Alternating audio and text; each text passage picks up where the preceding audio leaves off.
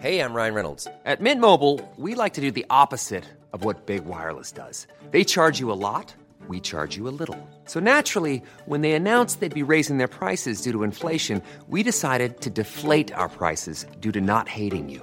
That's right. We're cutting the price of Mint Unlimited from $30 a month to just $15 a month. Give it a try at mintmobile.com slash switch. $45 upfront for three months plus taxes and fees. Promo rate for new customers for limited time. Unlimited more than 40 gigabytes per month. Slows. Full terms at mintmobile.com.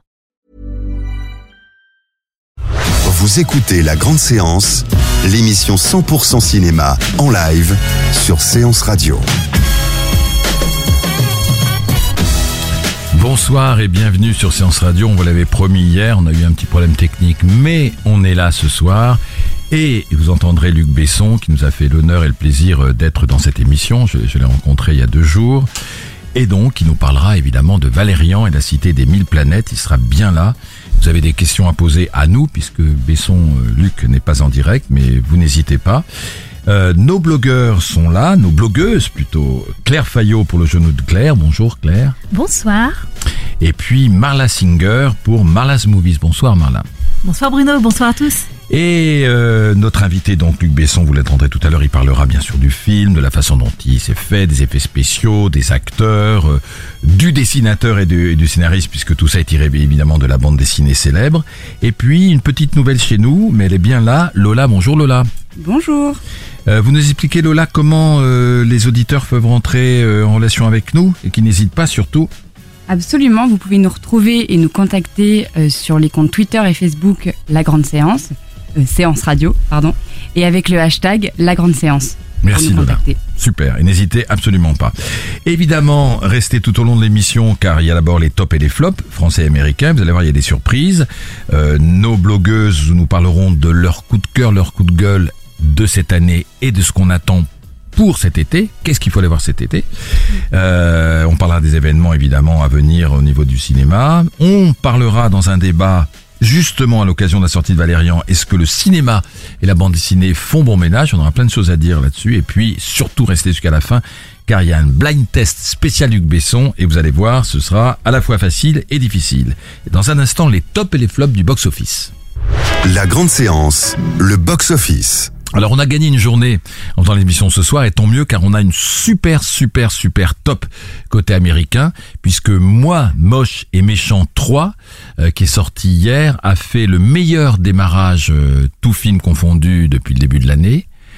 455 000 entrées en une journée, vous voyez ce que ça promet pour la semaine, plus de 2 millions d'entrées dans la semaine.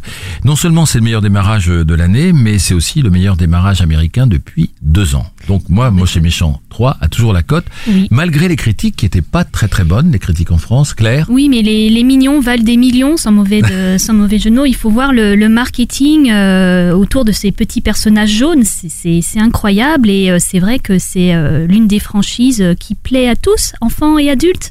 Et on est content parce que l'un des initiateurs de, de ces personnages, c'est Pierre Coffin, Cocorico, oui. Cocorico, absolument. Ça, c'est pour le top américain. Euh, pour, pour, pour le flop américain, je veux pas être très, très trop moqueur, mais ils sont tous ex aequo dans les flops. La momie, qui plafonne après trois semaines à un million et des poussières en entrée, pour un film avec euh, notre Tom. ami Tom Cruise. euh, Vous savez qu'Universal a voulu replonger dans ses archives pour euh, repartir sur des films d'horreur, d'angoisse, etc. Ben, ça ne marche pas, donc il va falloir qu'ils révisent leur batterie. Alerte à Malibu, au bout de deux semaines, un million et des poussières pareilles, c'est pas la, la grande, le grand succès. Et puis Transformers a démarré, au bout d'une semaine, il est à 800 000, peut-être un peu plus entré, c'est pas non plus le gros succès. Donc ça veut dire, mais on le dit chaque année, après ça repart, que quand même les blockbusters s'épuisent un petit peu, et que la recette euh, de, de, de nous balancer euh, les gros gros blockbusters américains, euh, ça marche pas toujours, en tout cas pas toujours en France et pas tellement non plus aux États-Unis pour euh, certains d'entre eux. On passe à la France. On va se débarrasser entre guillemets du, du flop. Il y en a plusieurs, mais je ne parlerai que d'un flop, euh, que celui qui est le plus retentissant, Bad Buzz, euh, de nos amis Eric et Quentin, qui marche pas bien puisqu'il est autour de 50 000 entrées au bout de, je crois qu'il est sorti la semaine dernière, ou même Mhm, peut-être. ouais. Ouais, voilà. Donc euh, ça marche pas du tout. Voilà. Donc euh, je le dis avec tout, tout le respect et l'amitié que j'ai pour eux. Voilà, c'est on peut être drôle à la télévision, mais euh, peut-être moins euh, au cinéma. Et puis dans les tops, alors il y a, il y a des, des petites comédies euh, qui ont pas mal démarré, notamment les ex de Maurice Barthélémy, voilà, qui est autour de 300 000 entrées. J'avais hum, remarqué qu'un autre ex des Robins des Bois, Pef, avec mon poussin, ça démarrait pas si mal que ça. Et puis c'est parce que ça me fait plaisir, euh, parce qu'il y a des films comme ça qui démarrent lentement, mais qui après reprennent un peu du, du poil de la bête. Et ça a été le cas grâce aussi à la fête du cinéma. Ce qui nous lie de Cédric Lapiche Ça me fait très plaisir, Bruno, franchement. avait vraiment démarré euh, très très doucement. Les gens sont pas habitués. Ils étaient habitués à la trilogie, l'auberge espagnole, euh, le- le- le- les poupées russes, et le casse-tête chinois. Là, ça se passe en Bourgogne. C'est un très beau film, très émouvant. Eh bien, grâce à la fête du cinéma et au fait que ça marche très très bien euh, au niveau du bouche à oreille, notamment en province, le film va vers les 600 000 entrées et donc euh, va peut-être terminer sa carrière à 800 000 et peut-être plus. Pourquoi avec cet été, si on a envie de, si on a envie de déguster du Bourgogne par l'intermédiaire du film et de voir une belle famille, une belle histoire, ben voilà, ce qui nous lie de Cédric Lapiche, il fait partie des tops. Dans un instant, on se retrouve justement pour notre séquence avec les blogueuses. La grande séance, l'actu cinéma des blogueurs. Marla, Marla de Marla's Movies. Alors, euh, on va commencer par les coups de cœur de 2016. Qu'est-ce qui vous a plu cette année? Alors, on revient au tout début de l'année, en janvier, avec Nocturnal Animals de Tom Ford, Mm. euh, qui pour moi est pour l'instant le meilleur film de l'année. Donc, euh, ça remonte à janvier. Et oui, pour l'instant, euh, on n'est qu'en juillet. Donc, euh, j'attends bien sûr de voir décembre euh, les autres coups de cœur. Mais Nocturnal Animals, c'est magnifique, c'est très bien écrit. Il y a tout un jeu sur l'écriture, l'écrivain, euh, une femme comme ça qui lit dans un roman de son ex-mari sa propre histoire. Et j'en dis pas plus, c'est formidable. C'est bien, on va pouvoir le rattraper en, en DVD ou euh, en streaming. Euh, Lion Oui, il y a Lyon aussi, absolument, qui a été, enfin, qui aurait pu être récompensé aux Oscars. De Six la nominations. récompense- Oui, de, et puis même pour la récompense suprême au milieu de, euh, bah, de justement La La Land et puis Moonlight qui a finalement, in extremis, euh, eu son prix. Euh, Lyon, c'est la belle histoire d'un petit garçon indien euh, qui est perdu et qui prend le train par erreur pour vouloir retrouver son frère et se retrouve malheureusement à l'autre bout de l'Inde, euh, à l'autre bout du pays. Euh, donc un enfant perdu à qui il arrive des choses Vous extraordinaires. avez versé votre petite larme Complètement. Ouais, moi j'avais des réserves. Hein. Ah oui Oui, oui, j'avais des réserves parce que bah, j'avais trouvé que le, le- le- la première moitié du film était bien, mais que euh, il s'encalminait un peu, si on peut dire, euh, pendant toute la recherche sur Internet. C'était presque une publicité pour Google, et là, ça tombait un peu, Ouais. ça, ça patinait un petit peu quand même. Oui. Vous n'êtes pas d'accord? Il y a un, Un petit peu, Il y hein. a un joli couple avec euh, Dev Patel et Rooney Mara qui Ouais. euh, met un peu de piment là-dedans. C'est vrai que je suis plus touchée par le petit garçon que par Dev Patel dans ce film-là, que j'aime pourtant euh, beaucoup ailleurs. Euh, mais euh, je, je trouve quand même que c'est une belle histoire de retour aux sources, de retour chez soi. Et la fin m'a rappelé, Je sans vois que spoiler, Claire euh, euh, acquiesce. Oui, ça, ça Alors, m'a rappelé la couleur pourpre. C'est- ça, fin. mais c'est aussi euh, une très belle histoire vraie sur l'adoption. Et le personnage de Nicole Kidman, tu n'en as pas encore parlé, est extraordinaire, je trouve. euh, voilà, donc c'est cet aspect-là aussi qui m'a qui m'a vraiment. Nicole plu. Kidman qu'on continue à voir beaucoup au cinéma parce qu'elle était deux ou trois fois à Cannes, qu'elle était dans Lyon. Oui. Ouais, c'est une actrice qui, qui bosse. Alors, qui bosse grave. Vous avez vu la transition. Qui bosse grave. oui. Alors on fait la transition qu'on peut effectivement, et en plus c'est une transition qui est pas facile puisque grave n'a rien à voir Absolument. avec Lyon, qui est vraiment euh, le, le- le drame très joli, etc. Mais grave, c'est un film d'horreur. Oui, oui. Qui sort en Euh, DVD là actuellement. Hein. J'ai reçu le DVD moi. Absolument, alors qui a été auréolé de prix, ça fait plaisir. Euh, pour la réalisatrice, euh, Julia Ducorneau, qui a beaucoup beaucoup de talent, c'est un premier film et c'est vraiment le coup de maître. Mm. Euh, il faut, alors je dis sur mon blog Marla's Movies, âme sensible s'abstenir pour celui-là. C'est un peu rude. Euh, parce qu'il est quand même très cru. Bah, il est carnivore, il est, d'ailleurs. il est carnivore, oui, c'est l'histoire de, c'est très psychanalytique, hein, c'est Mm. l'histoire d'une dévoration, d'un, d'un- voilà, c'est très, c'est très fort, c'est très abouti. Vous voyez, je vais faire une comparaison osée, mais euh, il y a un autre premier film euh, qu'on qu'on a vu récemment euh, de Léa Misus qui s'appelle Ava, qui est Mhm. très beau aussi, très fort aussi, mais que je trouve moins abouti. Grave, je trouve qu'il est abouti de A à Z. Il y a rien à reprocher filmé, au film. plus. Voilà, il est très Voilà. bien filmé. C'est terrible. Et puis, je ne suis pas votre nègre, celui-là, je ne l'ai pas vu, cher Marlène. Alors, il faut voir Je ne suis pas votre nègre. En anglais, ça donne I am not your negro. Au départ, c'était un documentaire d'Arte, extrêmement réussi, où on découvre, euh, eh bien, un activiste noir euh, on connaît Martin Luther King, on connaît euh, Malcolm X, et là vous découvrez euh, un poète euh, nouveau. Euh, là, ça me revient pas son nom, zut. Euh, ah oui, pardon, euh, Baldwin, James Baldwin. James Baldwin. Euh, donc un homme extraordinaire qui s'est défendu lui aussi pour les droits des Noirs.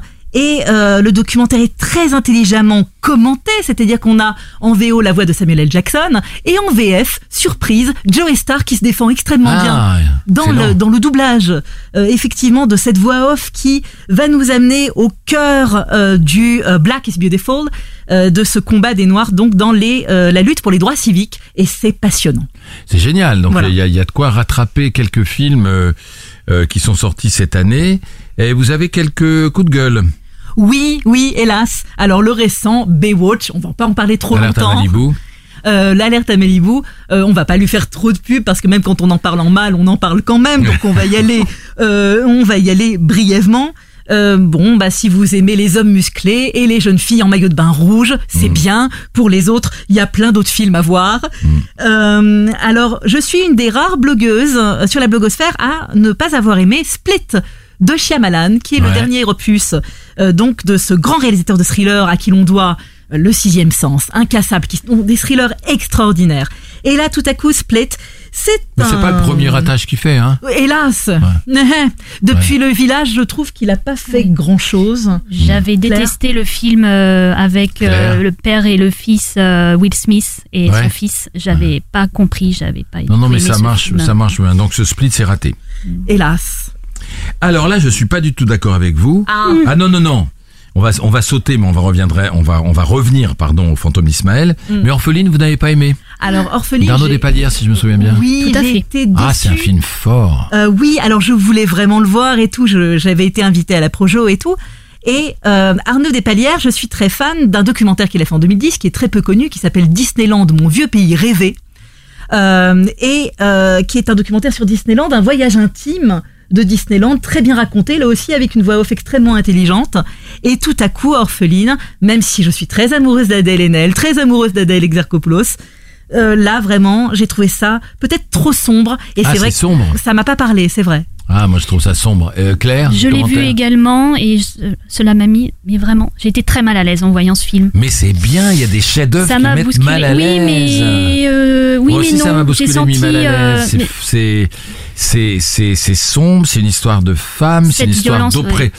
De femmes oppressées, qui ont été op- opprimées, et je trouve que c'est bien dessiné, voilà, que, que, que ces destins qui se croisent avec la petite fille à la fin, voilà, il faut, vous, Bon, vous le ça met mal à l'aise, mais j'ai trouvé Vous que c'était un peu complaisant. Peut-être qu'il faut que je le vois à tête reposée. Ouais, euh, ouais, mais, Moi, j'ai euh, pas voilà. trouvé ça complaisant. En, en- Et- en plus, les actrices sont, sont super bien. Mais il y a, Ah il y a une certaine, euh, une cer- certaine sécheresse de toute façon dans, dans le cinéma. Je ne sais pas si on peut dire ça, mais une Si. certaine sécheresse dans rigueur dans l'œuvre de, de ce cinéaste. Et je pense à Michael Que Hmm. par contre j'avais adoré. Ah oui, Mhm, alors que, avec ouais. Les Mikkelsen, très Oui, joli. tout à ouais. fait. Donc les fantômes d'Ismaël, on va pas s'étendre, c'est c'est pas réussi, mais oui, bon, on va pas. ah ouais, moi j'ai eu beaucoup de mal. Alors bon, après, des Oui. C'est pas mon préféré. C'est vrai que j'ai déjà eu du mal avec Trois souvenirs de ma jeunesse, qui pourtant avait été très bien Ouais. euh, défendu par euh, une de mes co-rédactrices sur le blog.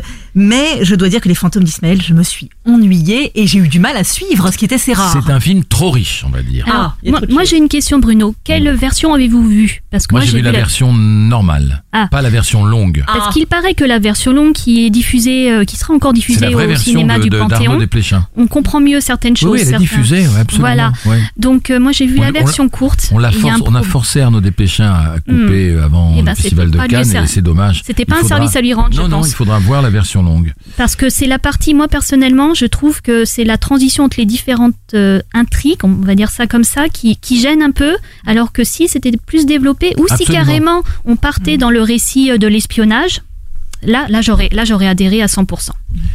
Les attentes de cet été. Alors, il y en a plusieurs de mon côté. Je vais euh, euh, laisser Claire aussi intervenir, bien sûr. Alors, le 12 juillet, il y a The Circle, le cercle, avec Emma Watson. Mhm. Ça parle d'une jeune fille qui a 24 ans et qui travaille pour la première fois dans une entreprise qui ressemble beaucoup à Google ou à Facebook Ah ouais, un géant de l'informatique. Euh, le livre, je suis en train de le lire, est formidable. Le film est assez bien fait, il est assez intelligemment fait.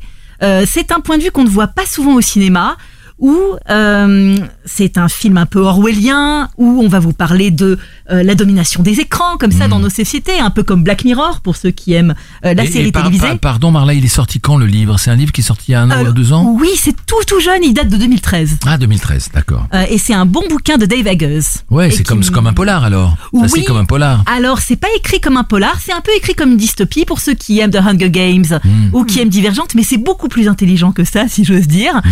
Euh, Qu'on se met du côté d'une jeune fille qui est, elle, pour la transparence totale. Contrairement au, euh, au personnage dont on a l'habitude chez Orwell, par exemple, là, pour le coup, elle est pour le partage total, la transparence totale, tout montrer de sa vie en vidéo, et peut-être qu'elle va le payer cher. Ah, excellent. Euh, à la recherche des femmes chefs À la recherche des femmes chefs, oui, je l'attends et en même temps il est sorti hier, donc Ouais. je vais pouvoir euh, y aller évidemment. C'est Euh, un documentaire sur les femmes qui vont à la cuisine. Oui, qui sont chefs cuisiniers, absolument. Alors, euh, les femmes à la cuisine, ça, c'est le vieux cliché euh, sexiste, mais euh, c'est drôle parce que quand on parle des chefs cuisiniers, on ne parle quasiment que des hommes, très peu des femmes. Alain Ducasse Et- va voir son documentaire bientôt. Voilà, absolument. Euh, on, a- on, on, a- on ne pense pas à ces femmes qui savent cuisiner. Euh, Il y a le festin de Babette qui est une fiction et qui nous parle de ça. Magnifique mais finalement, film. est-ce que vous pouvez citer autour de la table des femmes chefs? Eh bien, Si, moi si, non si. plus. Oui. Ah. Si, mais j'ai un, j'ai un- j'ai un trou de mémoire. Le- elle est Ah, on connue à. Paris là. Euh, oui, ça va pas m'aider. C'est Madame Darroze. Voilà, Hélène Darroze. Hélène Darroze. On connaît qu'elle. Et c'est drôle parce que pour les chefs cuisiniers, il y a tout de suite. Elle était dans Top. Chef, Hélène Darroze, non? Ouh là là. Ah, Oui, je Top regarde pas cette émission. Mais moi je Ouais. regarde Top Chef. Ah, mais c'est Ah, on a une confession de Bruno Ouais, ce soir. je regarde euh, parce que quelqu'un d'autre regarde, mais franchement. euh, Mm. Bon, bref, je préfère The Voice. Midnight Sun. Midnight Sun. Alors ça, c'est pas très connu. Au départ, c'est un film japonais, Midnight Sun, et ça parle d'une jeune fille, hélas, allergique au soleil. Ah, c'est pas possible. Et oui, tout à fait. Ça veut dire que dès qu'elle sort et qu'elle a les rayons UV, elle brûle au sens très littéral.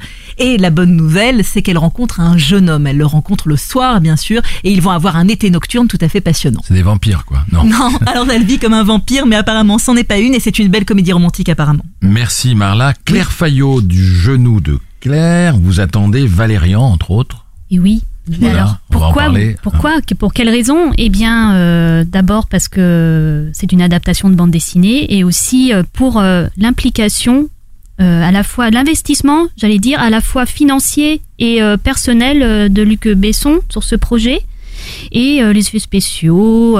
Puis euh, vraiment, j'ai vu, j'ai vu euh, l'exposition euh, qui traite de la bande dessinée et des aspects scientifiques de Christ, euh, par Christin et Mézières et ça a l'air. Alors je vous appellerai dès que vous aurez vu le film. J'aurais Ouais, envie voilà, de connaître voilà, vos voilà. commentaires. Office de Johnito. C'est un Alors, polar. Office. Alors, c'est un polar, mais c'est, ça a l'air d'être un truc complètement fou. Alors, Johnny To, c'est quand même un réalisateur hongkongais extrêmement éclectique, enfin, je trouve. Et là, il nous, alors, c'est un thriller, un polar, mais en comédie musicale. Sur, euh, je ne sais pas si vous avez vu euh, The Big Short, le casse du siècle. Oui. Eh ben c'est ça, c'est une réponse à The Big Short, Ah. donc euh, les- la crise des subprimes, mais vue à la sauce hongkongaise et en musique. Incroyable. Donc, euh, cocasse, ouais. donc, euh, donc voilà. euh, Donc donc c'est très attendu. Vous l'attendez. bah, je l'attends. Je- je- on- voilà, je pense que ça va pas forcément attirer tout le monde, euh, mais euh, moi, ça, ça m'intrigue énormément. 120 battements par minute, le film de Robin Campio qui a eu le Grand Prix du jury à Cannes. Et voilà, et ben je l'ai vu entre temps. Ah. c'est beau. Oui, c'est beau. Maintenant, j'ai une réserve sur la, la dernière partie et le traitement euh, de l'histoire d'amour, euh, qui est un- avec certaines scènes qui sont un peu euh, triviales, euh, qui m'ont un peu sorti. Oui, c'est long, c'est long. La dernière partie, les plans sont étirés, tout est étiré et c'est dommage parce que j'ai vraiment, vraiment, vraiment adhéré à, Le film fait 2h20 à je crois. l'histoire. Ouais, oui. ça fait long. Le film est bouleversant. Euh, moi, je trouve que la dernière partie est très très belle et qu'il faut rien enlever à la dernière partie. Maintenant, il y a comme ça des, des ponts musicaux avec les scènes en boîte, euh, puis les scènes, euh, les scènes qui sont dans l'amphi, tout ça. Il y a peut-être un petit peu des longueurs, mais bon, ça reste un beau film. Et c'est un film aussi sur l'engagement, sur le, oui, di- sur le discours. La communication, comment c'est incroyable de voir comment les militants d'Act Up communiquaient entre eux. Oui, on n'a pas rappelé évidemment aux auditeurs Le qui n'ont pas oui. tous, qui ont pas Mm. tous euh, suivi Cannes que c'est l'histoire des militants d'Act Up à la fin des années, euh, au début des Au années 80, 90, au moment où on découvrait le 90, sida, qui ont, qui ont voulu un peu réveiller les consciences pour faire comprendre que le sida est un, était une maladie extrêmement dangereuse et voilà, c'est leur combat, euh, leurs amours, leur combat, et c'est très beau. Belle mise en scène et des acteurs remarquables. Alors, deux reprises, le lauréat, et oui, ça nous rajeunit pas, Cin- 50 ans, c'est ça? 50 ans, Mais- 1967, un oui.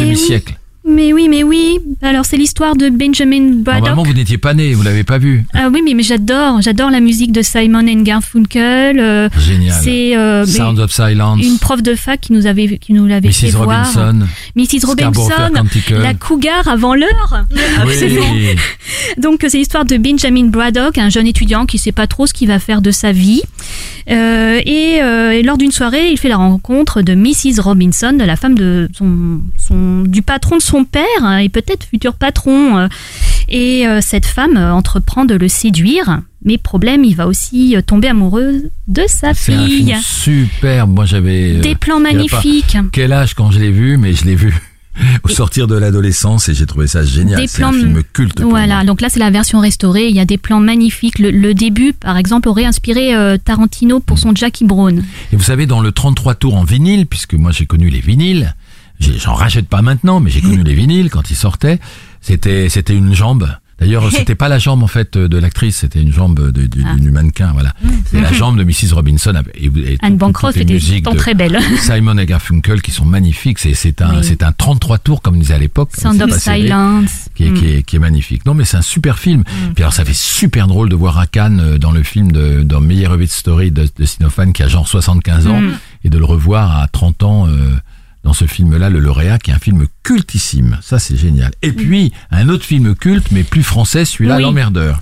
Alors, L'Emmerdeur avec un casting de choc, euh, Lino Ventura, Jacques Brel. C'est la rencontre fortuite entre euh, un certain euh, Monsieur Milan, qui est un tueur à gages, donc qui est interprété par Lino Ventura, un acteur que j'apprécie énormément. Et euh, ce tueur à gages doit donc tuer quelqu'un et exécuter son contrat, et il en est empêché par son voisin de chambre Qui est un d'hôtel, emmerdeur. qui est un emmerdeur. Le scénario était de Francis Weber. Oui, Exactement. Celui du dîner de con. Et donc, Et c'est le François metteur en scène, c'était Molinaro, non Je crois. Oui, Oui, oui, oui, c'est c'était ça. Je n'ai pas dit la date. Ça a été sorti en France le 20 septembre 1973. Ah ouais. Et le réalisateur effectivement Édouard Molinaro. Avec un scénario de Francis Weber qui Ah oui. après nous a ravis avec tous ses films qu'il a réalisés lui-même. Et donc l'emmerdeur, c'est François Pignon, alias Jacques François Brel. Pignon. Et d'ailleurs, l'emmerdeur a été repris au théâtre et tout ça. Oui. c'est une, c'est, c'est vraiment une histoire culte, l'emmerdeur. Il y a eu une version avec Richard Berry qui était très réussie il y a quelques années. et Ils l'ont repris Oui. plusieurs fois. Mm, Tim mm. Seat dans le Bah, rôle merci. de l'emmerdeur. Merci Marla et Claire pour tous ces conseils. Dans un instant, euh, notre séquence invitée. La grande séance, l'interview. Donc ça s'est passé il y a quelques jours à la Cité du Cinéma. Nous avons vu, nous sommes quelques privilégiés à avoir vu euh, Valérian à la Cité des Mille Planètes. Vous savez que c'est tiré de la célèbre, brissime, célébrissime BD qui est parue en 1967 dans Pilote, euh, imaginé par Pierre Christin au scénario, dessiné par Jean-Claude Mézières, qui sont devenus évidemment les copains de Luc Besson, même s'il y a une génération d'écart. Et euh, Luc Besson, c'était un projet qu'il avait depuis très très très longtemps, depuis tout jeune, il va le raconter. Et il a réussi à, faire ce film incroyable euh, qui dure un peu plus de deux heures. Euh, je crois qu'il s'est inspiré d'un ou de deux albums avec deux, deux acteurs. Alors c'est un film français mais en langue anglaise avec Dan Diane et Clara Delavigne qui jouent Valérian et euh, Laureline, qui sont deux agents spatio-temporels qui peuvent traverser les planètes, etc., et qui doivent combattre un peu comme dans Star Wars pour réussir à déjouer les complots qui pèsent sur les différentes planètes. Donc je vous passe les détails. J'ai rencontré euh, Luc Besson dans sa superbe cité du cinéma, la cathédrale de nef et d'acier. Et la première question que je lui ai posée, c'est après cette longue aventure, parce que c'était un rêve d'enfant de faire ce film, comment il se sent? Euh, c'est fini. Euh, voilà, c'est. J'ai terminé le Tour de France. Déjà, j'ai réussi à le faire. Donc euh, non, je suis vraiment heureux de heureux d'avoir pu le faire et de le finir surtout. Donc le film maintenant, dans, dans quelques jours, ne m'appartiendra plus. Et je suis heureux de le partager, vraiment. Mais euh, c'est vraiment la satisfaction d'avoir euh, d'avoir réussi ce, ce périple, en fait. C'est lourd. Je me souviens qu'à l'époque du cinquième élément, je vous avais interviewé, vous parliez d'un capitaine qui doit gérer un, un navire dans la tempête et arriver à bon port. Euh, quand on est devant un- une masse de travail pareille, on n'est pas trop impressionné? Je pense qu'il faut euh, se mettre des œillères, il faut faire comme avec les chevaux. Pour pas qu'ils s'affolent, il faut leur mettre un sac sur la tête. Donc euh, tous les matins, j'ai des œillères et il faut regarder le film au niveau de la journée. C'est-à-dire, voilà la journée que j'ai à faire. Est-ce que je sais faire 15 plans dans la journée? Oui, je sais le faire. Est-ce que je sais gérer mes acteurs sur une journée? Oui, je sais le faire. Demain est un autre jour. Et on essaye simplement de faire le maximum dans cette journée-là. Généralement, on est épuisé le soir. Et le lendemain, il y en a une autre qui commence. Et je pense que si à un moment donné, on enlève ses œillères et qu'on regarde la taille du film, je pense qu'on a une crise cardiaque et qu'on arrête tout.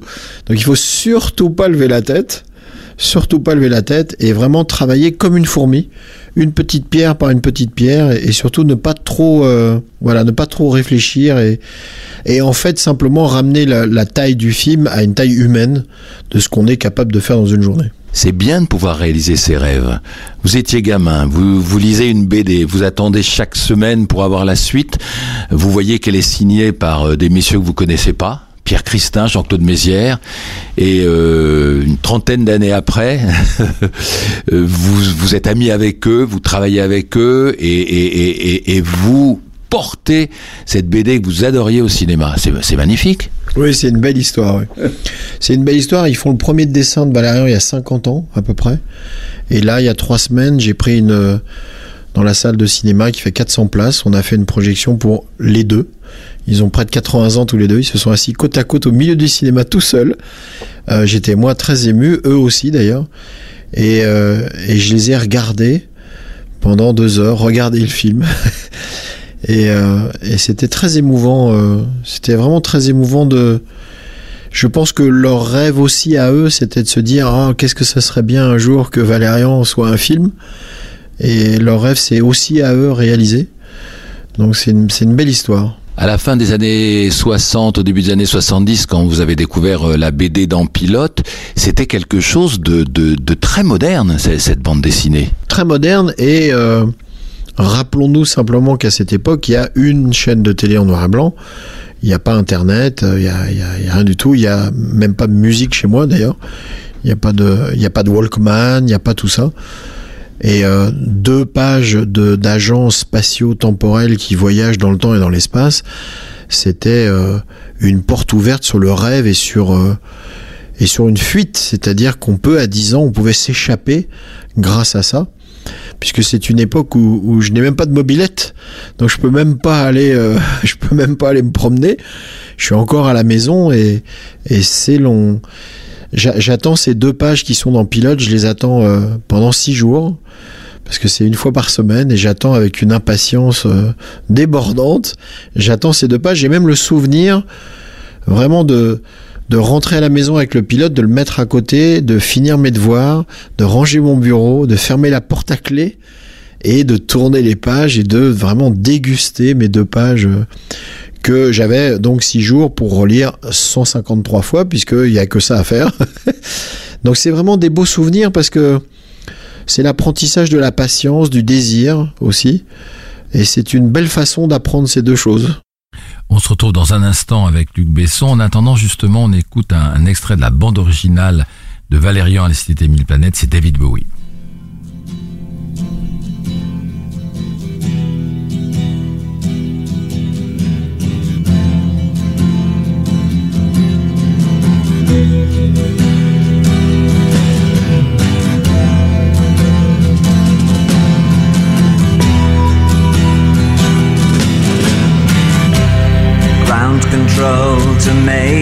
Tom.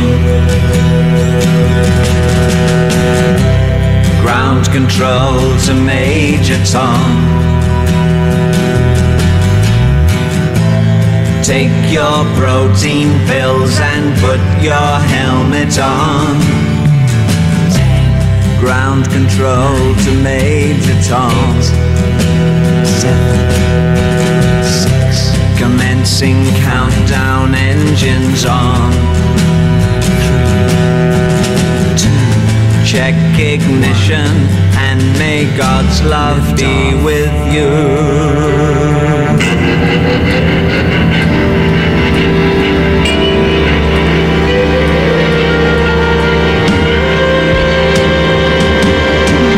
This is ground control to Major Tom. You've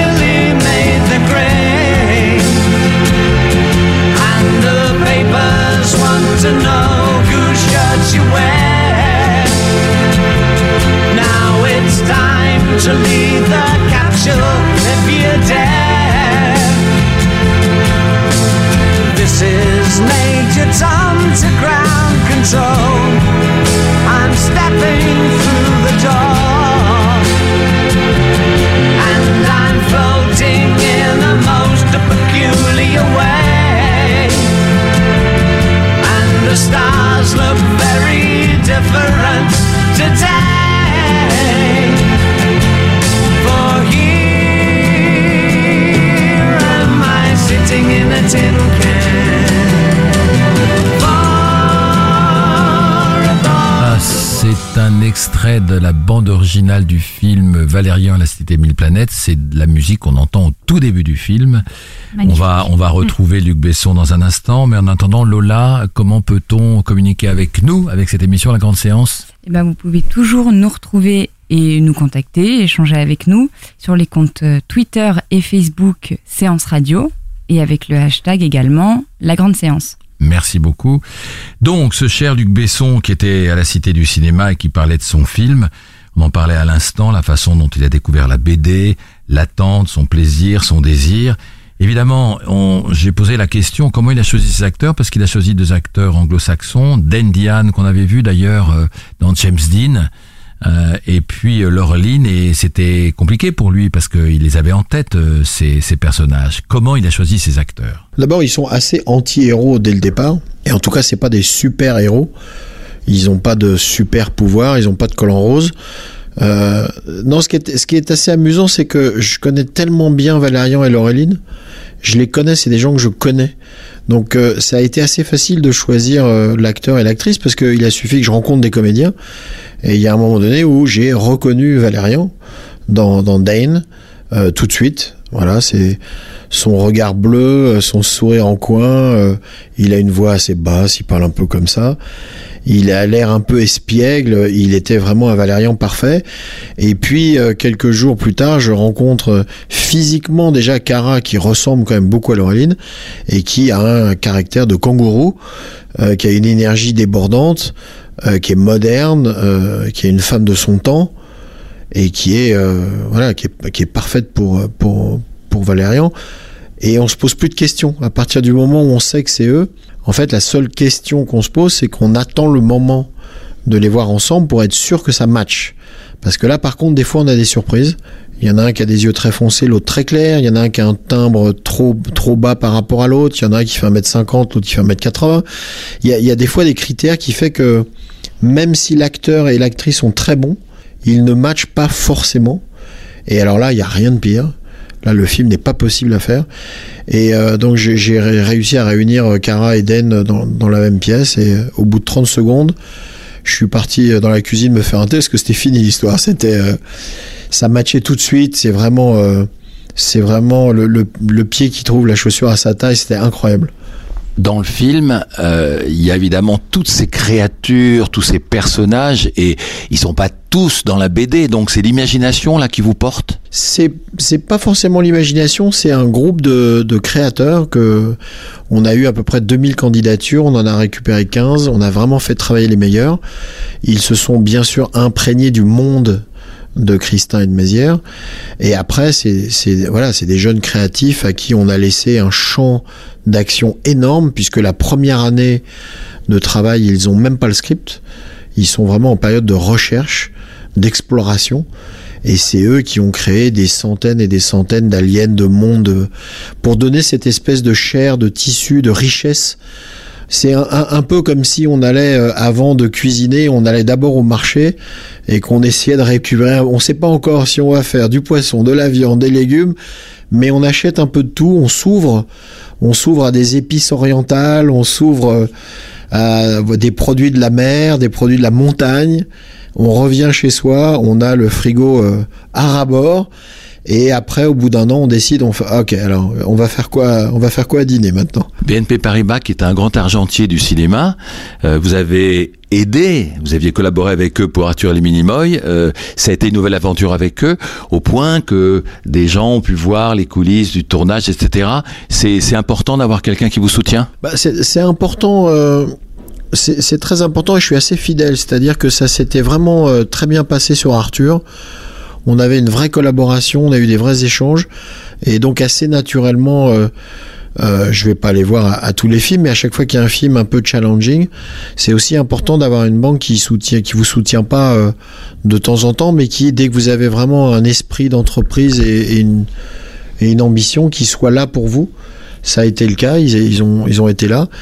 Et, euh, et après, on a essayé de voir comment on pouvait euh, s'échanger des choses. Il y a eu cette idée euh, que j'ai eue. J'ai dit, bah, écoutez, on a, on a qu'à inviter des clients BNP, on a qu'à faire un petit concours. Il y a tellement de monde sur le plateau, hein, on est à peu près 900 tout- toute la journée, donc 3-4 invités qui viennent pendant une heure, c'est pas très très gênant. Donc on a organisé tout un petit truc et tous les jours il y avait euh, 3-4 clients BNP qui venaient un peu de la France entière, ce qui était très drôle parce que ça venait de Strasbourg, de Grenoble, de partout. La plupart du temps ils avaient jamais été sur un tournage de leur vie. Et, euh, et donc ils venaient en témoin comme ça passer une heure sur le plateau. Alors des fois ça tombait pas très très bien parce que c'était euh, très tendu, il y avait plein de choses à faire. Et puis des fois il y avait un peu plus le temps. euh. En tout cas je crois que ça leur a fait des beaux souvenirs. Toute dernière question. Dans un an, ce sera les 30 ans, j'ai calculé, de, du Grand Bleu. Je me souviens que vous avez interviewé à l'époque. 30 ans, ça, ça ne rajeunit pas. Vous êtes content du parcours? Content? Regret? Qu'est-ce que vous ressentez ces 30 ans passés? Question spectrale. Hein Alors moi je ne me pose aucune question. J'attends d'avoir 75 ans d'être au bord du feu avec Eric Serra et Jean Reno. Et on commencera à se poser des questions en disant alors tu te souviens quoi? Voilà, pour l'instant je suis pas du tout de- je suis en, voilà, je suis en action, j'essaie d'avancer, j'ai encore la pêche pour faire des choses donc euh, j'essaie de les faire et je n'ai absolument pas de rétroviseur. Donc je m'en installerai un promis d'ici une dizaine d'années. Merci Luc. Et donc, on vient de parler de, ce partenariat qui est important puisque BNP Paribas a beaucoup aidé à faire ce film. Betty Mourao a rencontré Alia Ouabdesselam, qui est responsable des partenariats de BNP Paribas, lui a demandé c'était quoi l'enjeu. Il y a tout d'abord euh, finalement l'histoire qu'on a avec Luc Besson qui date de plusieurs années puisqu'on était déjà à ses côtés euh, pour euh, son film Arthur et les Minimoys. Il y a un deuxième point qui est que euh, ce film est euh, par le budget la plus grande production cinématographique européenne. Nous sommes la banque européenne du cinéma. Il y a euh, l'aspect très innovant dans ce film, tant dans la façon dont il a été réalisé que euh, dans la façon euh, dont Luc Besson a choisi de diriger aussi cette production. Il y a 70% du film qui sont en, effet- en effets spéciaux. Luc Besson a fait, de l'open innovation pour créer les costumes du film, en créant des challenges sur Internet. Nous, nous sommes euh, clairement euh, la banque de l'innovation. En tout cas, c'est un, un élément important de notre ADN de marque. C'est pour ça que Euh, l'aspect euh, science-fiction, euh, c'était un peu euh, parce que ça paraît là- inattendu du coup, mais Et et c'est- voilà, exactement. Donc la science-fiction, ça paraît inattendu, mais pas que. BNP Paribas, c'est la banque d'un monde qui change, et finalement la science-fiction, qu'est-ce qu'elle fait? Elle anticipe le futur. Euh, donc quand on se dit euh, banque d'un monde qui change, on a euh, de fait cette capacité euh, d'anticipation et euh, d'accompagnement dans la durée euh, euh, de tous nos publics. Euh, et puis, euh, il y a dans le film, finalement, un bon nombre de valeurs qui sont partagées par BNP Paribas, euh, comme la diversité. Il y a une multitude euh, voilà, euh, d'aliens euh, qui cohabitent dans Valérian. Il y a le rôle de la femme qui est important aussi avec, avec Laureline. Donc voilà, tous ces éléments, finalement, nous ont amené à répondre favorablement à la sollicitation de, de Luc Besson. Et puis, il y a aussi un élément, c'est qu'on est euh, voilà, la banque des entrepreneurs et qu'on se doit de soutenir euh, des entrepreneurs dans leurs projets les plus ambitieux euh, qu'ils soient. Alors c'est un partenariat spécial parce que euh, le film euh, est lui aussi spécial. Euh, je le disais tout à l'heure, c'est c'est finalement la plus grande production européenne jamais réalisée. C'est 180 millions de dollars de budget de film, ce qui est voilà, assez, con- assez conséquent, effectivement. Et puis, voilà, après réflexion, une fois qu'on a trouvé finalement de la cohérence dans le projet, on, on a fait le choix, pour la première fois dans notre histoire de cinéma, euh, d'investir en fonds propres Euh, Ça veut dire quoi investir en fonds propres dans un Eh film ben, C'est-à-dire apporter de l'argent, donc là en l'occurrence c'est 10 millions d'euros qui ont été apportés dans la production du film. On est vraiment, on rentre au capital du film et on apporte euh, des moyens financiers pour euh, que le film euh, voilà, se, se monte. En l'échange de quoi? On peut naturellement euh, activer un partenariat euh, et on a eu une collaboration, on a une collaboration avec les équipes de Repacorp et les équipes de Luc Besson qui est, qui est fantastique. Voilà, c'était euh, Alia Ouabdesselam qui était au micro de Betty Mourao. Dans un instant, on se retrouve pour la séquence événements. Les événements cinéma sont dans la grande séance. Donc, parmi les événements cinéma à venir, euh, du 11 au 17 juillet, il y a un grand festival international de cinéma de Marseille qui accueille 150 cinéastes, des producteurs, des comédiens. Euh, cette année, euh, il y aura beaucoup de séries B, avec un hommage au, au- au grand maître de la série B, Roger, Roger Corman, qui était une légende à Hollywood. Il y aura 31 films qui représenteront 22 pays, la plupart sont des inédits, donc c'est un festival important. Il y aura des documentaires, des fictions, des rencontres évidemment avec les réalisateurs, les comédiens, les critiques de cinéma, les invités. Il y aura des courts-métrages également. Et puis ce festival euh, donne à voir évidemment plein de formes cinématographiques différentes, c'est ce qui fait sa particularité. Et puis là c'est un peu plus tard quand même, puisque c'est à la fin du mois d'août, du 22 au 27 août, le festival euh, de, de Dominique Besdéard euh, et de Marie-France euh, Brière, le fameux festival du film francophone d'Angoulême, qui revient 22 donc au 27 27 août, c'est le mardi 22 au dimanche 27 août. Vous savez que c'est un festival qui est devenu important puisqu'on voit plein de films français et francophones qu'on va voir dans les 3, 4, 5 prochaines, prochaines mois, euh, prochains mois sortir en France. Euh, il y aura un film très attendu en ouverture euh, du festival, Au revoir là-haut, de d'Albert Dupontel, qu'on attend depuis longtemps, l'adaptation Ah oui. du, Mm. du roman de Pierre Lemaître. Euh, on va voir plein de films euh, inédits, bien sûr, et notamment Bonne Pomme de Florence Quentin avec Gérard Depardieu et Catherine Deneuve qui se retrouvent, on les avait vus dans le film de, de Ozon euh, Potiche, entre autres. Euh, le jury sera présidé pas par n'importe qui, puisqu'il s'agit de John Malkovich, qui sera épaulé par Claire Chazal. Et puis on trouvera dans les membres du jury Laura Smet, le réalisateur Lucas Belvaux, qui a fait récemment son superbe Chez nous, l'écrivain Philippe Besson, la productrice euh, Denise Robert, si je me souviens bien, qui est québécoise, euh, le responsable éditorial euh, de Canal Plus Yvan Guyot, et puis Stéphie Selma, vous vous souvenez, c'est la belle jeune femme de, de, de 10%, absolument. Et qui joue dans les ex aussi. Et qui joue dans les ex, qu'on voit de plus en plus au cinéma. Mm. Dans un instant, on se retrouve pour notre séquence Le débat, après une petite pause musicale.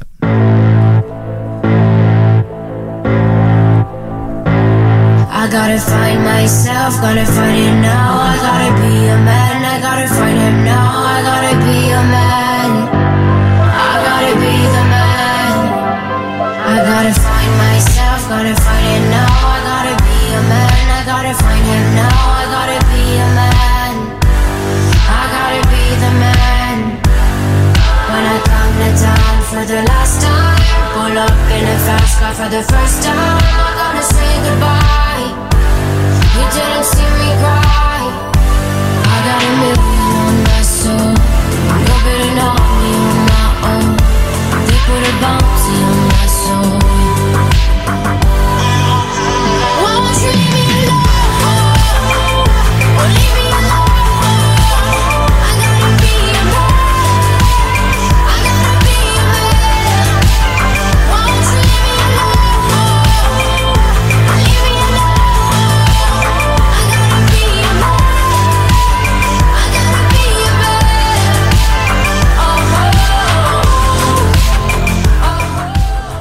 Voilà, c'était notre petite pause musicale. Alexiane, A Million on My Soul, tiré de la bande originale de Valérian et la cité des mille planètes. Voilà, j'avais pas reconnu la musique.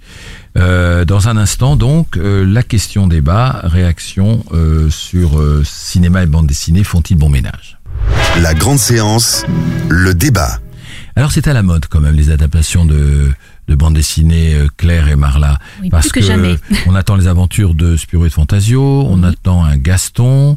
Moi j'avais vaguement entendu parler à un moment d'un Benoît Brisefer. euh, Il y a eu Boule et Bill euh, qui n'a pas super bien marché. Je pense que le dernier opus n'a pas bien marché. Euh, Est-ce que, parce que c'est la mode, c'est la mode parce que c'est une marque. Quand quand vous mettez Spirou, Fantasio, Gaston, les producteurs se disent ça y est, c'est tout de suite reconnaissable. On n'a pas besoin de faire de, de la promo. Claire, vous êtes une spécialiste. Qu'est-ce que vous en pensez? Est-ce que ça marche à tous les coups? Est-ce que Ah qu'il faut le faire à tous les coups? Ça peut être une, euh, une très mauvaise idée. euh, Ah, parce que J'aime bien c'est vous vrai. dire. Parce qu'en fait, adapter une bande dessinée, c'est quelque part, euh, enfin souvent pour les scénaristes et les réalisateurs, on dit, on, c'est un peu, c'est ça semble facile. Donc ça, on va dire que c'est plutôt une fausse bonne idée. Ça semble facile. Pourquoi? Parce que mettre une histoire en image, finalement, que ça soit euh, un dessinateur de bande dessinée, un scénariste de bande dessinée ou un réalisateur de film et un scénariste euh, de long métrage, c'est la même démarche.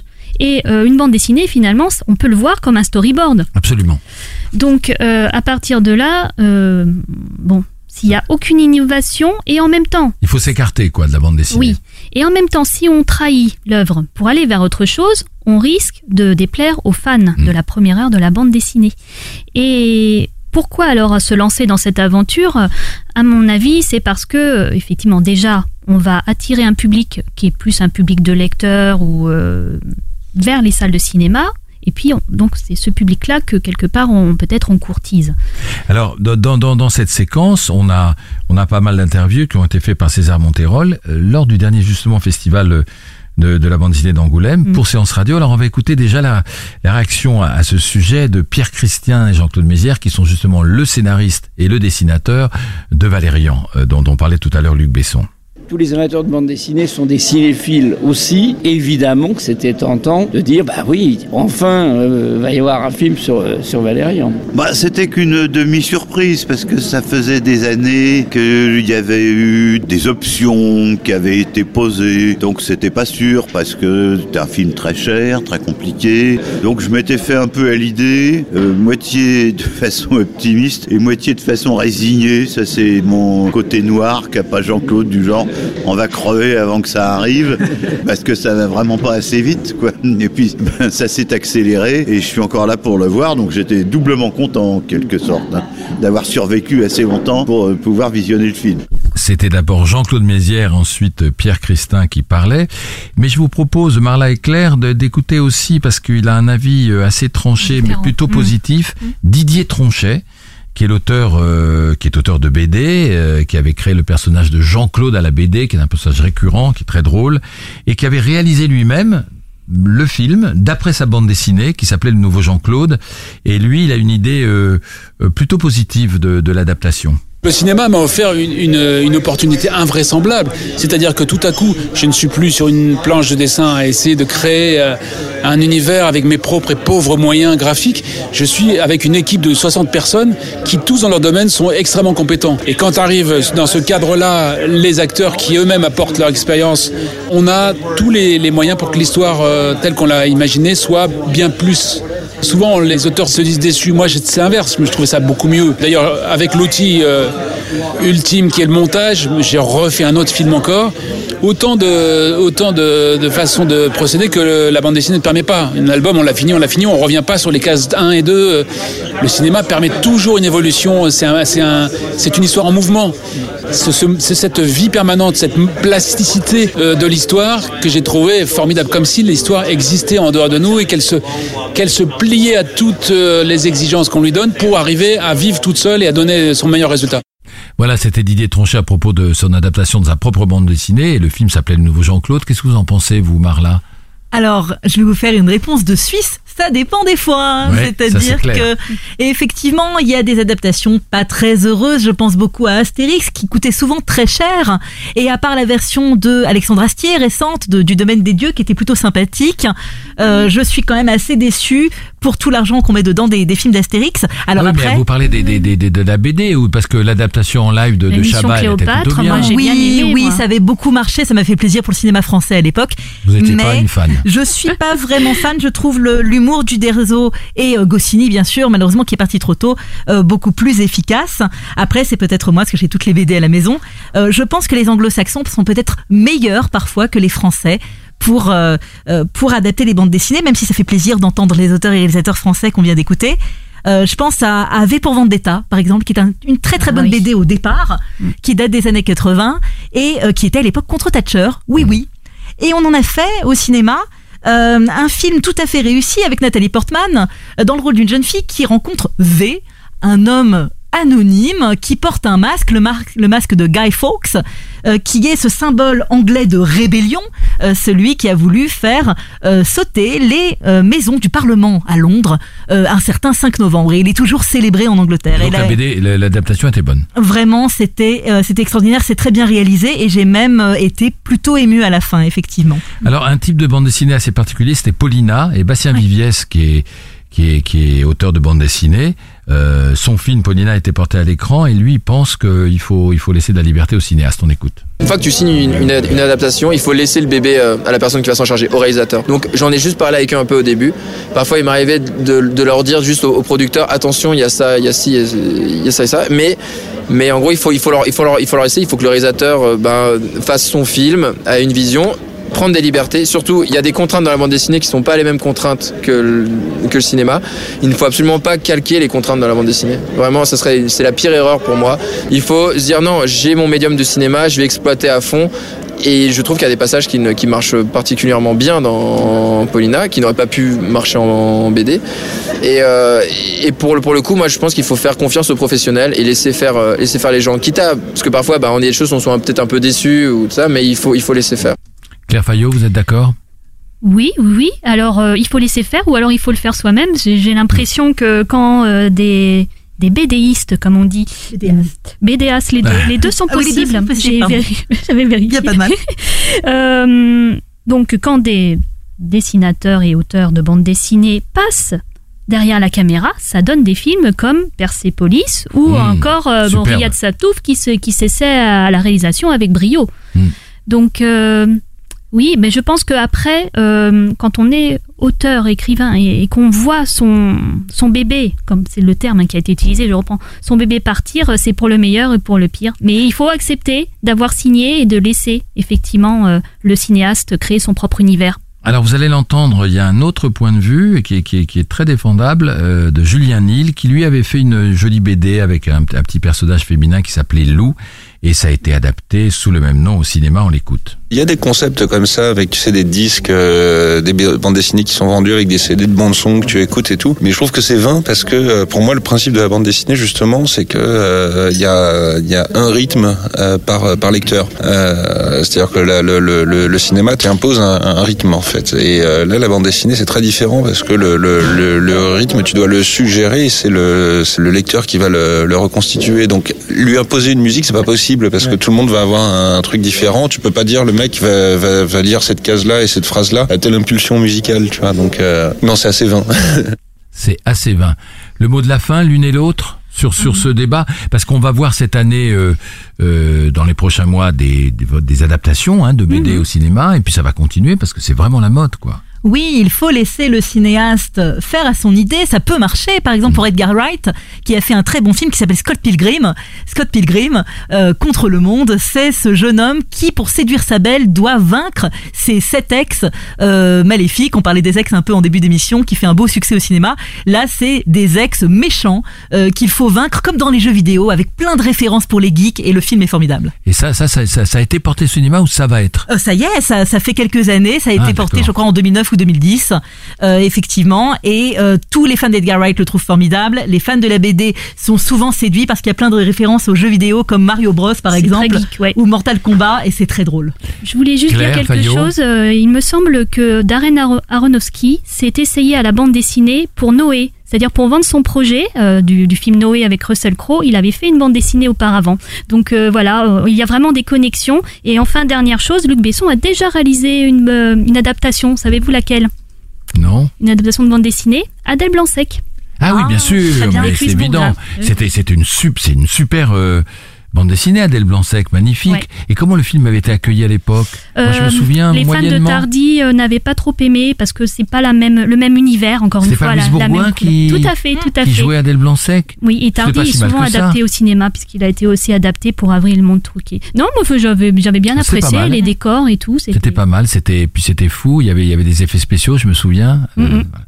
ben voilà, voilà pour ce débat à propos de cinéma et de bande dessinée. Mais vous n'en avez pas fini parce que vous allez voir pas mal de bandes dessinées adaptées, et puis surtout euh, ce qu'on appelait la ligne au clair, Spirou. euh, Spirou, Tintin, ça on connaît, euh, Fantasio, Gaston, et puis Gaston, euh, Gaston Lagaffe va arriver aussi sur les écrans. Et le personnage euh, euh, qui, qui, qui qui va jouer Gaston, c'est c'est l'un des fils Tuche, un des comédiens Oui, qui joue les attends, fils oui, Tuche. euh, mm. Et puis j'ai un petit scoop aussi à Ah. propos de bande dessinée et de, et de Valérian, c'est donc euh, euh, Luc Besson a reçu un coup de fil de Xavier Dolan qui lui a demandé s'il pouvait faire la voix de Valérian pour la version française. Donc ce sera Oh. Xavier Dolan, c'est chic, hein, Oui, qui fera la sympa. voix de Valérian dans la, dans Un la nouveau version talent française. à à ajouter. Et ça, c'est un scoop que, que nous a soufflé Luc Besson. Dans un instant, à propos de Luc, on va faire un, un, un blind test euh, uniquement consacré à sa carrière. Jouez avec la grande séance. Tout de suite, le blind test dans votre émission 100% cinéma. Attention, Lola peut jouer aussi. Hein. Euh, spécial Luc Besson, on écoute, euh, je sais pas si c'est des, des extraits de films ou de la musique, des extraits de films, on écoute. Oh. I like these calm little moments before the storm. Ah, ça c'est Léon. C'est Gary. Oldman. Oui.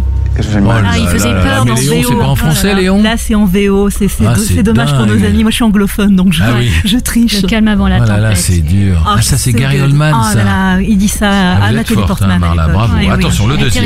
Ah, Le deuxième. C'est pour qui Borovo. Boromo. Un prénom peut-être?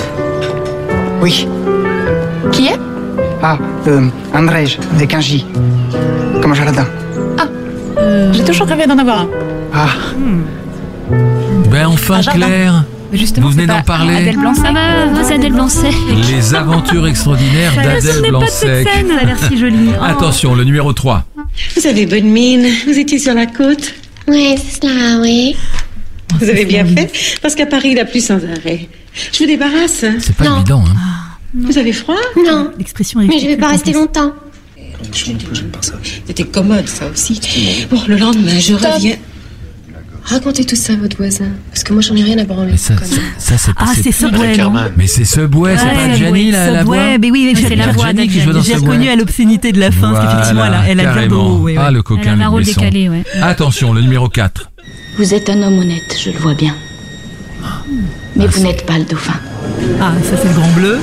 Non. Non, ça parle de dauphin. C'est Mais pas non. mal, c'est pas mal, vous n'êtes pas le dauphin. Le dauphin, à tout le dauphin à la Mais couronne. non, là, c'est le dauphin, euh, c'est dauphin. Jeanne d'Arc. Vous n'êtes pas le dauphin. Jeanne d'Arc.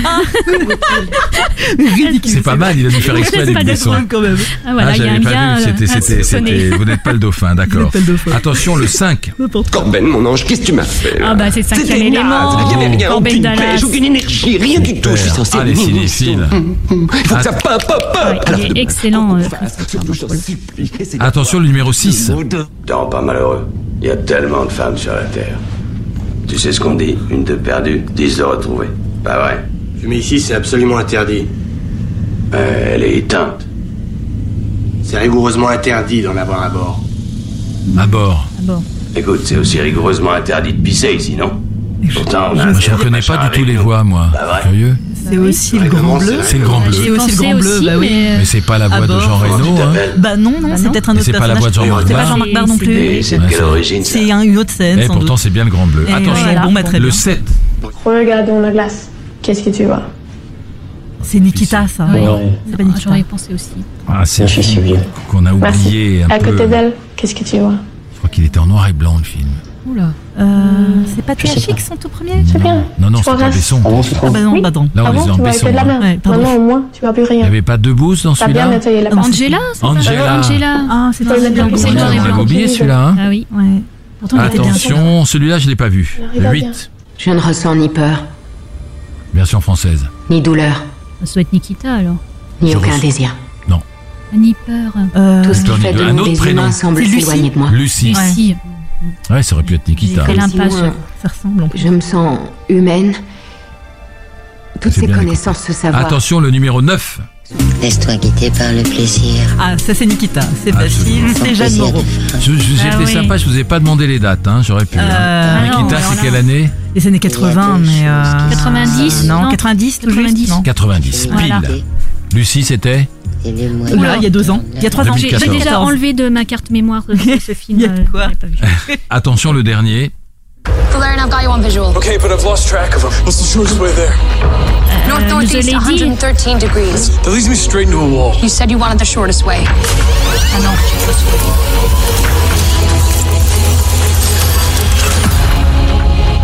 Let's do this. Ah, Un film que j'avais envie de voir. Valérian, du coup. Valérian. Ça vient de là. Ah, mais alors ça, c'est pas on vu Ah, encore. vous l'avez pas vu, mais vous auriez pu deviner quand Dans même. les voix, bah, j'ai pas reconnu les voix de. Dans un instant, eh bien, dans un instant, c'est la fin de cette émission. La grande séance, l'émission 100% cinéma de Séance Radio. Donc il me reste à remercier euh, toute l'équipe de Séance Radio, même ceux qui n'étaient pas là. On pense Ils se aux absents, reconnaîtront, oui. on Mm, pense aux aux absents. sinon. Euh, à vous remercier Claire, vous rappelez votre blog Merci, mais retrouvez-moi sur le genou de claire.com. et, et Marla, Singer. Vous me retrouverez sur Marla's Movies. Et puis, chère Lola, rappelez-nous comment, évidemment, on peut euh, se connecter avec Goom Radio et avec notamment Séance Radio, la grande séance. Bah, comme vous l'avez Comme bien vous dit, sur euh, les comptes Twitter et Facebook Séance Radio, et puis euh, avec euh, là en l'occurrence le hashtag La Grande Séance, mais sinon tout se passe sur Séance Radio. Super, merci beaucoup Lola. Bon été à tous, bonnes, Bonnes vacances, vacances. euh, plein de cinéma, même pendant les vacances, et puis on se retrouve euh, à la rentrée. Et oui, bonne séance. Bonne séance Bientôt. à tous. C'était la grande séance, l'émission live 100% cinéma. Retrouvez Bruno Kras et toute son équipe sur Séance Radio par BNP Paribas. Selling a little or a lot? Shopify helps you do your thing however you cha-ching. Shopify is the global commerce platform that helps you sell at every stage of your business. From the launch your online shop stage to the first real life store stage, all the way to the did we just hit a million orders stage. Shopify is there to help you grow. Shopify helps you turn browsers into buyers with the internet's best converting checkout. 36% better on average compared to other leading commerce platforms because businesses that grow grow with Shopify. Get a $1 per month trial period at shopify.com/work. shopify.com/work.